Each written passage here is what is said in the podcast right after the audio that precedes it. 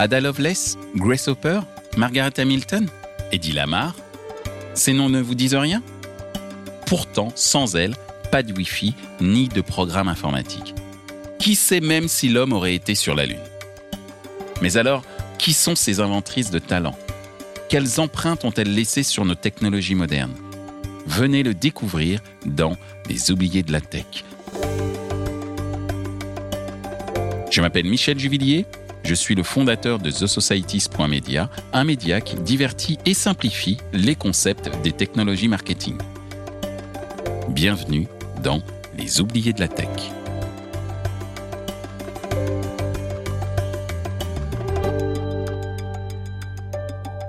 Pour ce sixième épisode, je commence une série inédite sur les figures de l'ombre. Le temps de trois épisodes, je vous parle de trois mathématiciennes afro-américaines qui ont contribué à la conquête spatiale américaine, rien que ça. Et en plus, à une époque où la ségrégation raciale faisait rage aux États-Unis. Mais alors, qui sont ces femmes de la tech dont l'histoire ne se rappelle pas? Pourquoi vivaient-elles dans l'ombre des hommes de la NASA? Pour le premier épisode de la série, je vous raconte l'histoire de Mary Jackson, la première ingénieure afro-américaine de la NASA. Mary Winston Jackson naît le 9 avril 1921 à Hampton, en Virginie. Elle vit une enfance paisible aux côtés de ses parents, Ella et Frank Winston. À l'époque, aux États-Unis, la ségrégation fait rage. Les Blancs sont séparés des Noirs dans un grand nombre de lieux publics. À l'école, aux toilettes ou encore dans les transports en commun. À l'âge de 14 ans, Mary Jackson intègre la Phoenix High School, un lycée réservé aux Afro-Américains. Elle est immédiatement remarquée pour son esprit brillant. Note mirobolante, mention très bien, félicitations de ses professeurs. À la fin du lycée, Mary est acceptée sans problème à l'université de Hampton, un établissement engagé contre les inégalités raciales. Sur le campus, il y a un grand chêne qui symbolise cette lutte. Devant cet arbre, le 1er janvier 1863, le 16e président des États-Unis, Abraham Lincoln, a lu la proclamation d'émancipation des esclaves. C'est en fait le texte qui abolit l'esclavage sur le territoire américain. C'est donc dans cet établissement chargé d'histoire que Mary Jackson obtient sa licence de mathématiques et de physique en 1942. En parallèle, Mary intègre la sororité universitaire Alpha Kappa Alpha. Celle-ci a été fondée en 1908 par et pour les femmes afro-américaines. Leur mission, valoriser le rôle et la contribution des femmes afro-américaines dans la société. Après avoir obtenu sa licence, Mary devient tour à tour enseignante, réceptionniste, bibliothécaire et enfin secrétaire. On peut dire que ses débuts professionnels sont éclectiques, mais en 1951, sa carrière prend un tournant décisif elle se fait embaucher par le centre de recherche Langlais de la NASA et devient calculatrice. Oui, oui, calculatrice. Elle intègre une équipe de calculateurs humains, les West Area Computers, dirigée par une dénommée Dorothy Vaughan. Retenez bien son nom. Alors, c'est quoi le métier de calculateur On dirait calculatrice. Eh bien, chaque jour, muni d'un crayon et d'une feuille de papier, Mary Jackson calcule et vérifie les trajectoires des vols spatiaux. Car à l'époque, tous les calculs, je dis bien tous les calculs, étaient réalisés par l'humain. Tout ça, c'était avant l'ère des ordinateurs. Le travail de Mary Jackson est donc essentiel. Malheureusement, la ségrégation gangrène aussi la NASA. Au travail, Mary et ses collègues ne peuvent pas utiliser les parties communes en raison de leur couleur de peau. Elles ont des bureaux, des toilettes et un réfectoire séparés, désignés par des panneaux où l'on peut lire Personne de couleur. Dans ces conditions, difficile d'être apprécié à sa juste valeur. Mais le travail de Mary Jackson va bientôt parler de lui-même. En 1953, l'ingénieur Casimir Charnecki cherche une experte en calcul pour un nouveau projet. un travail de recherche sur la compressibilité. La compré quoi? La compressibilité désigne un phénomène physique. Quand un corps, comme le gaz par exemple, peut diminuer de volume, c'est-à-dire être comprimé. L'experte dont ce projet a besoin, c'est Mary Jackson. Sa supérieure, Dorothy Vaughan, la désigne sans hésiter. Mary rejoint l'équipe de Casimir et travaille sur la soufflerie supersonique, une grosse machine qui permet d'observer et de mesurer la pression de l'air. La pression, c'est le poids de l'air dans l'espace. Plus on monte en altitude, moins la pression est haute, car il y a moins d'air. A l'inverse, plus on a d'air dans un espace donné, plus la pression forte. La soufflerie supersonique peut souffler un vent très fort dans un espace donné. L'air va si vite qu'il atteint parfois près de deux fois, je dis bien deux fois, la vitesse du son. Ça veut dire que l'air parcourt presque 700 mètres par seconde. La soufflerie supersonique peut donc créer une pression très forte. Pourquoi faire?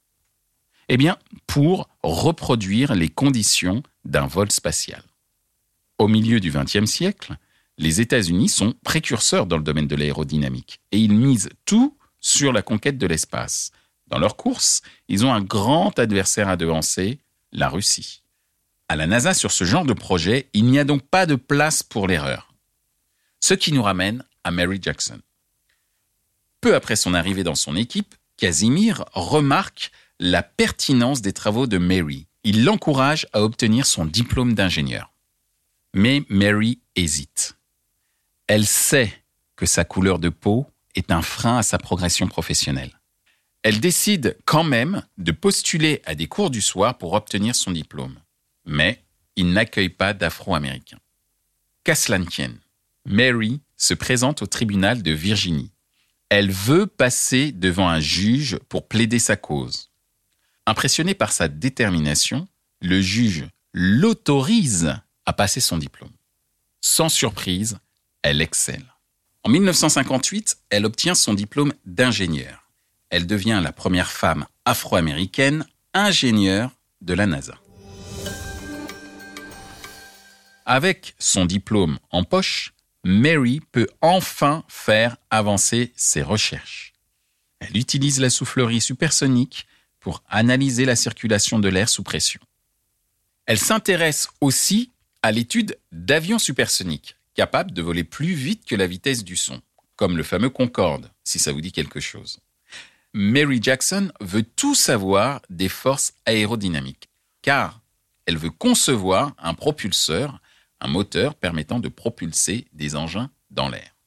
Son ambition?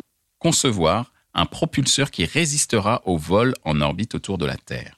Il permettrait à l'humanité d'aller dans l'espace. Mais, vous vous en doutez, ce n'est pas simple. Et la compétition fait rage. En 1961, la Russie prend les devants de la course à l'espace.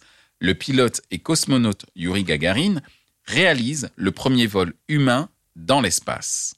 Aïe, cette réussite soviétique est perçue comme un échec dans les rangs de la NASA. il faut redoubler d'efforts et se dépêcher pour renvoyer au plus vite le premier Américain dans l'espace.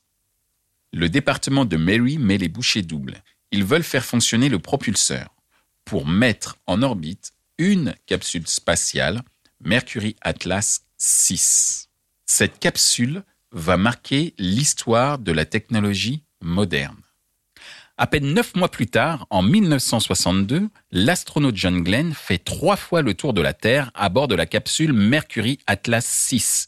Il devient le premier Américain à réaliser un vol orbital. Un véritable exploit qui n'aurait pas été possible sans notre Mary Jackson. Au cours de sa carrière, Mary passe dans plusieurs divisions de la NASA et écrit pas moins de 12 articles de recherche technique. Ses travaux de recherche portent principalement sur l'aérodynamique et l'aérospatiale. Mais ce n'est pas sa seule vocation. En 1979, elle décide de se consacrer à l'égalité des chances. Après avoir passé plus de 30 ans tout de même parmi les plus grands ingénieurs au monde, elle devient directrice du programme des femmes à la NASA. Une place amplement méritée. Elle promet de défendre les minorités. Elle encourage les femmes à viser des postes à haute responsabilité pour changer le visage de la science, de l'ingénierie et des mathématiques. Grâce à Mary Jackson, la NASA devient l'une des premières organisations gouvernementales à mettre fin à la ségrégation.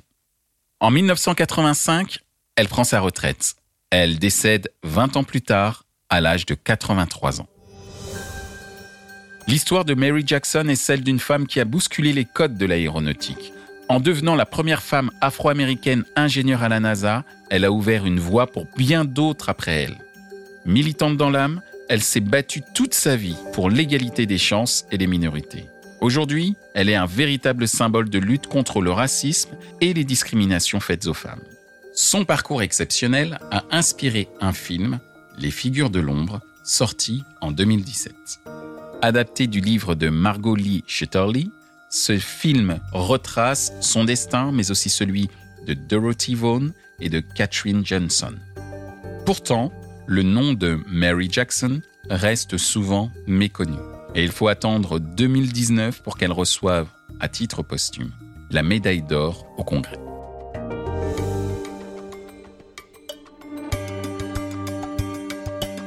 J'ai été ravi de passer ce moment à vos côtés pour vous conter la fabuleuse histoire de Mary Jackson. Merci pour votre écoute. Mais notre série sur les figures de l'ombre est loin d'être terminée puisque la prochaine fois, je vous parlerai de Dorothy Vaughan, la fameuse supérieure hiérarchique de Mary Jackson. Elle est aussi une mathématicienne et informaticienne de talent. Pour la découvrir, rendez-vous au prochain épisode. À bientôt.